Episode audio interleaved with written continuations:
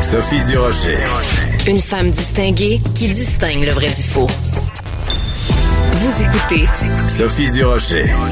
Depuis quelque temps, on entend beaucoup, beaucoup parler de cette idée de définancer la police ou de désarmer la police.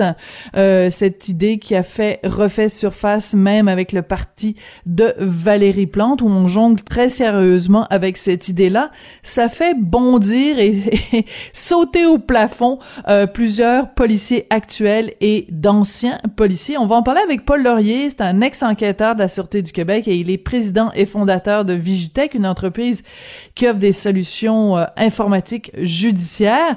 Et il est aussi consultant pour des agences d'application des lois pénales et criminelles. Bref, Monsieur Laurier, bonjour. Bonjour. Quand on parle de donc deux, deux dossiers différents, quand on parle de définancer la police ou quand on parle de désarmer la police, vous, en, en tant qu'ex-enquêteur de la Sûreté du Québec, vous réagissez comment quand vous entendez parler de ça? Ben, en fait, les deux dossiers, euh, quand on dit euh, définancer la police, euh, ça me, c'est vraiment, c'est des gens qui parlent qui ne sont pas, qui n'ont pas la réalité du terrain. Oui, Mhm. Moi, je dirais plutôt réorganiser la police. Effectivement, qu'une police, hein, c'est toujours les, dans ma carrière et euh, la carrière avant, je retournerai demain matin, ben il y a des choses qui sont changées, il y a des réalités qui changent, donc il faut ajuster des budgets, il faut ajuster les priorités, et ça, c'est constant dans les euh, dans les euh, dans les corps de police, tous les corps de police et tous les villes et la manière de, que la loi de police est faite au Québec, ben, les réalités changent régulièrement.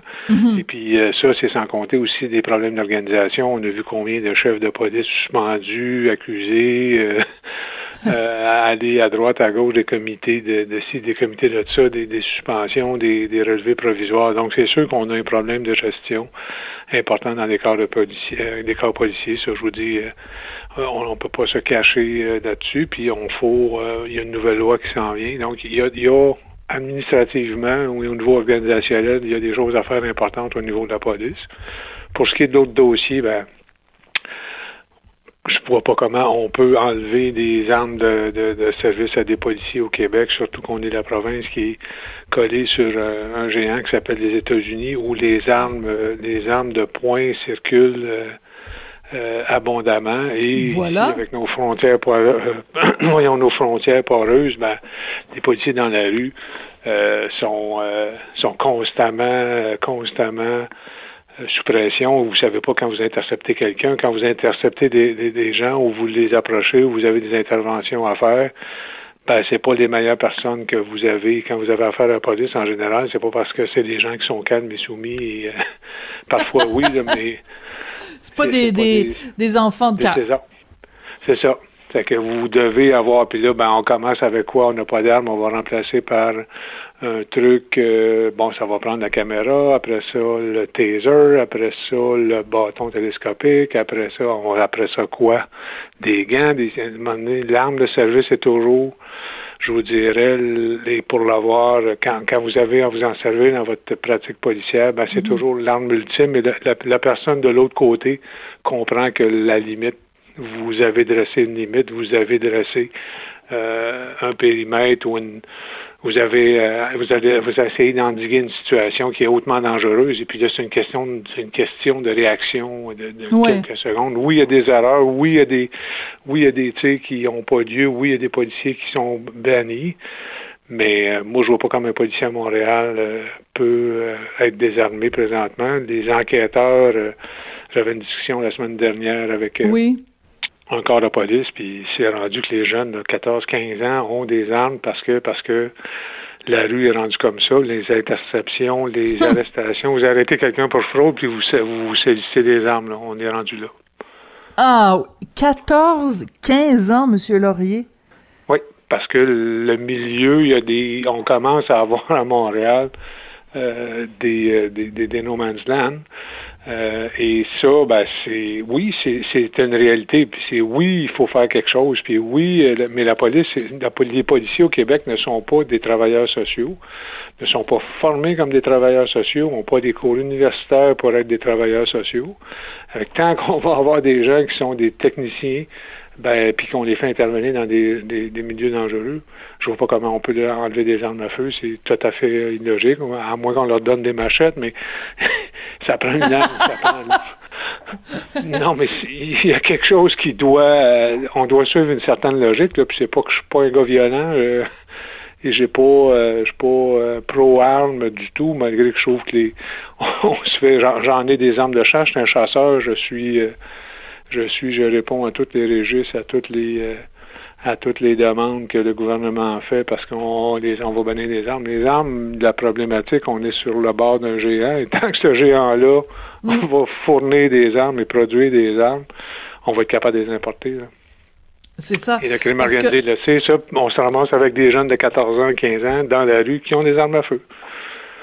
Alors, il euh, y a euh, un de mes amis euh, qui, Michel Trudeau, là, le conjoint de, de Fabienne Larouche, donc qui est, qui est, producteur, qui a mis sur les médias sociaux hier une scène d'un film de la mafia avec des gens qui rigolent, mais vraiment qui rient à gorge déployée, et il a mis cette image-là à côté de de textes donc qui disait qu'il y a différentes propositions pour désarmer la police. C'est sûr que si demain matin on commence à désarmer la police ceux qui vont s'en, en frotter les mains et qui vont rire de ça en disant waouh c'est formidable c'est génial c'est les gangs de rue la mafia les Hells parce qu'ils vont avoir en face d'eux euh, une police euh, désarmée dans tous les sens du terme là. Ben je vous dirais que ça va être plus les euh, les gens d'extrême gauche les casseurs les ah oui?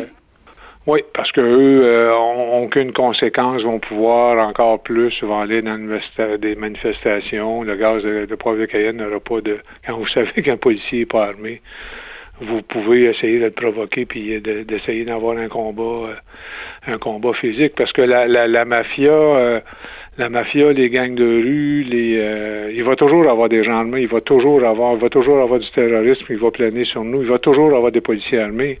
Vous mhm. faites juste étirer le délai d'avoir quelqu'un qui va être armé, même les Barbies qui étaient une, qui était la, la, meilleure. Les policiers britanniques, oui.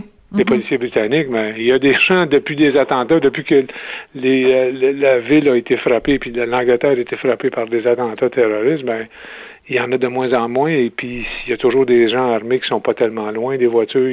si eux ne sont pas armés, des voitures, euh, il y a des armes dans les voitures, et puis... Euh, il y en a de moins en moins qui ne sont pas armés, excusez-moi, c'est important de bien comprendre, Monsieur Laurier. Il y a de moins en moins de bobbies qui sont pas armés, c'est ça que vous voulez dire? Oui, parce que quand vous arrivez avec euh, quelqu'un qui va vous pointer un couteau, qui est une méthode qui a, qui a été implémentée, on l'a vu par le les derniers mouvements, euh, mhm. les derniers mouvements terroristes, ben, alors vous pouvez y aller avec, si vous n'avez pas de machette euh, ou vous sortez pas votre sort pour faire d'escrime, vous devez, pour menacer, c'est-à-dire pour contrôler une menace, ou pour euh, arrêter une menace, ça vous prend l'arme ultime qui est l'arme à feu. Il y a pas de, il, y a, une précision, vous êtes dans une foule, vous n'avez pas à attendre, vous n'allez pas faire un corps à corps avec quelqu'un qui est armé d'un couteau. D'une lame, c'est extrêmement dangereux. Le, couteau peut partir, il y a des, il y a des délais, c'est connu là, dans l'utilisation de l'arme, de l'utilisation de le, le, compendium de l'utilisation de l'arme de l'arme de poing, ben l'utilisation de la force, en fait, l'arme fait partie du dernier recours pour des situations extrêmement dangereuses. Donc, il n'y a pas. Euh, c'est des beaux, c'est des rêves, mais dans la réalité, dans la rue, c'est pas comme ça que ça se passe. Ouais.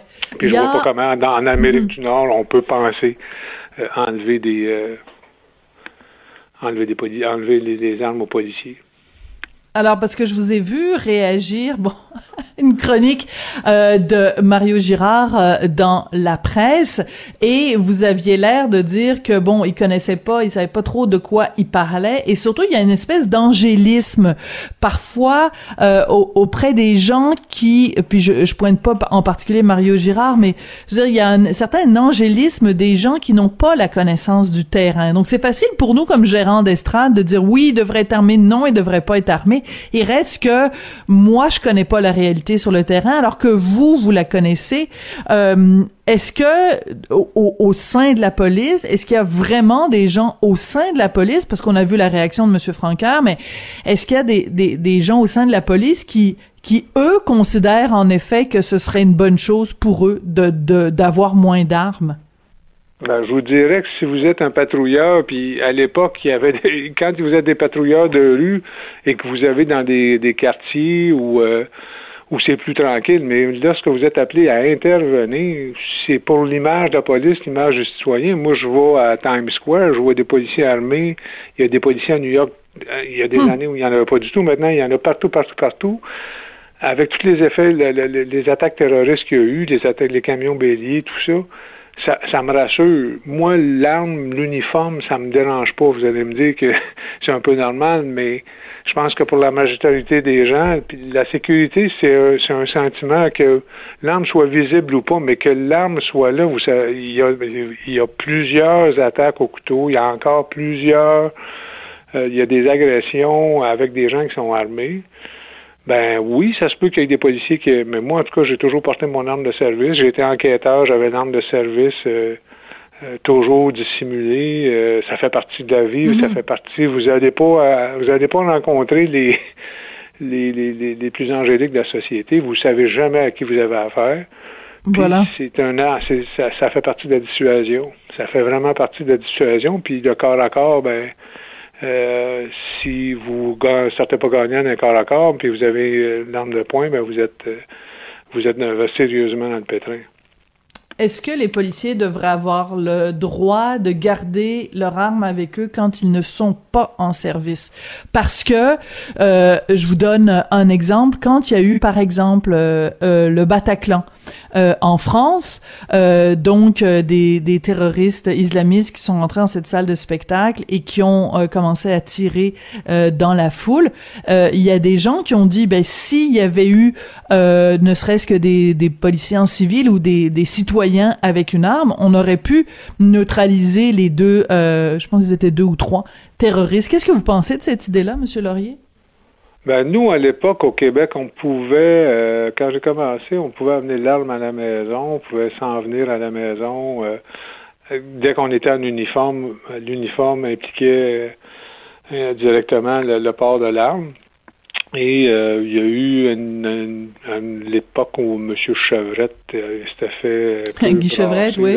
S'était fait brasser dans une manifestation par le, le les, de, manifestation des sorties du Québec avec des gens qui étaient en uniforme. Et, là, à ce moment-là, il, il, avait été décidé parce qu'il y avait des gens qui étaient en congé. C'était pas des gens qui étaient en service, mais c'était dans des gens qui étaient en congé, mais qui portaient l'uniforme, donc qui portaient l'arme de service.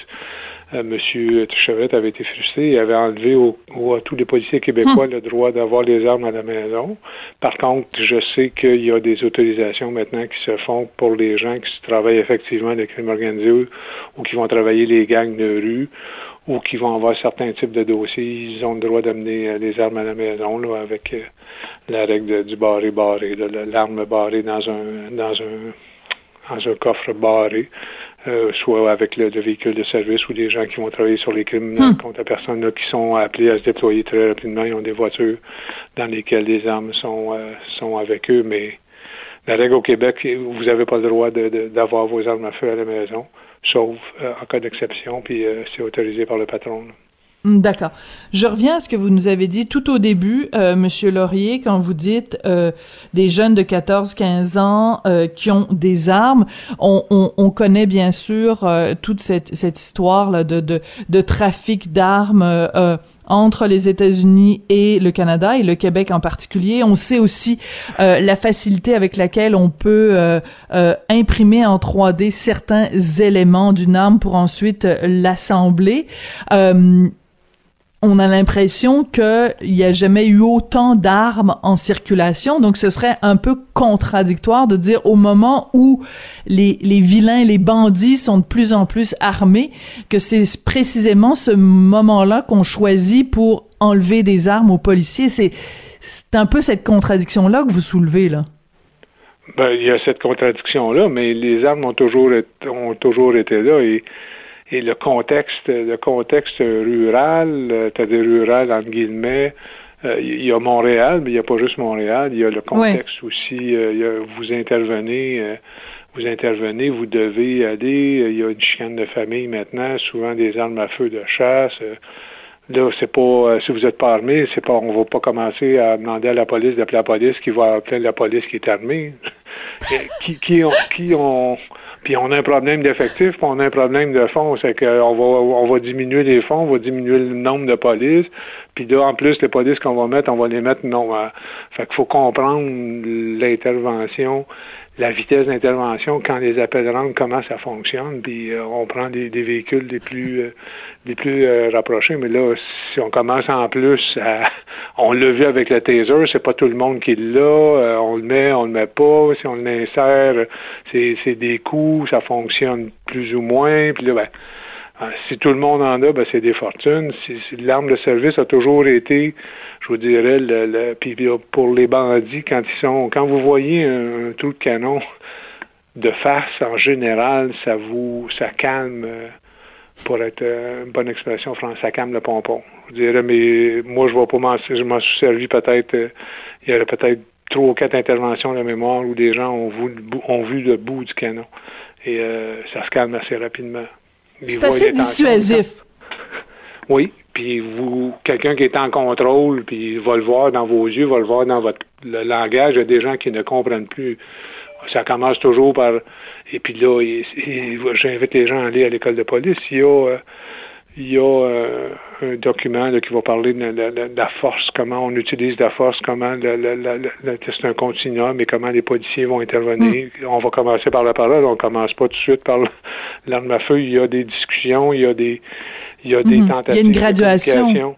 Il y a une mm-hmm. graduation, il y a des ordres qui vont être en. Puis quand les gens ne comprennent pas, ben ça peut prendre zéro, ça, ça se fait en zéro et 15 secondes. Vous savez, quand quelqu'un qui est armé d'un couteau, puis après, après deux ou trois, quatre, cinq, six euh, sommations, la personne ne euh, réagit pas puis va faire un mouvement, ben c'est soit que c'est une tentative que la personne veut passer à l'acte ou c'est des suicides euh, c'est des suicides programmés, là, mais ça fait partie, ça fait partie du travail policier. Si on n'est pas capable de rentrer en contact, s'il y a une vie en danger, les policiers sont là pour protéger des vies et les, les leurs aussi.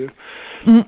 Écoutez, ça a été vraiment oui, ça a été vraiment passionnant comme comme discussion, euh, Monsieur Laurier. Donc, euh, on sait que bon, évidemment, euh, Monsieur Franqueur, la fraternité des policiers, a euh, vraiment mis une fin de non-recevoir à cette idée-là du parti de, de, Valérie Plante.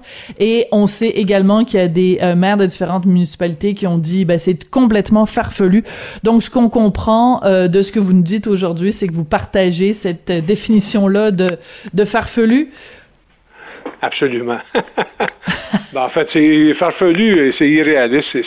C'est comme on n'est pas, on n'est pas, on n'est pas, pas là, on n'est pas, n'est pas rendu là au Québec. On n'est pas, euh, on n'est pas en Angleterre. Puis même en Angleterre, il y a des statistiques qui prouvent que dans certains milieux, les, on a réarmé des policiers. C'est euh, une fausse bonne idée. Les policiers, c'est la ligne, la ligne finale entre la, la dirais, les, quand on est, les policiers sont là, c'est parce que ça va pas bien. Hein. On appelle la police parce que ça va pas bien. Ouais, en général, c'est pas mal comme ça que, que ça se passe. Monsieur Laurier, merci beaucoup d'être venu nous parler. Je rappelle que vous êtes un ex-enquêteur de la Sûreté du Québec et que vous êtes président et fondateur de Vigitech, une entreprise qui offre des solutions informatiques judiciaires. C'est toujours intéressant de vous parler. Merci, Monsieur Laurier. Passez une bonne journée. Merci.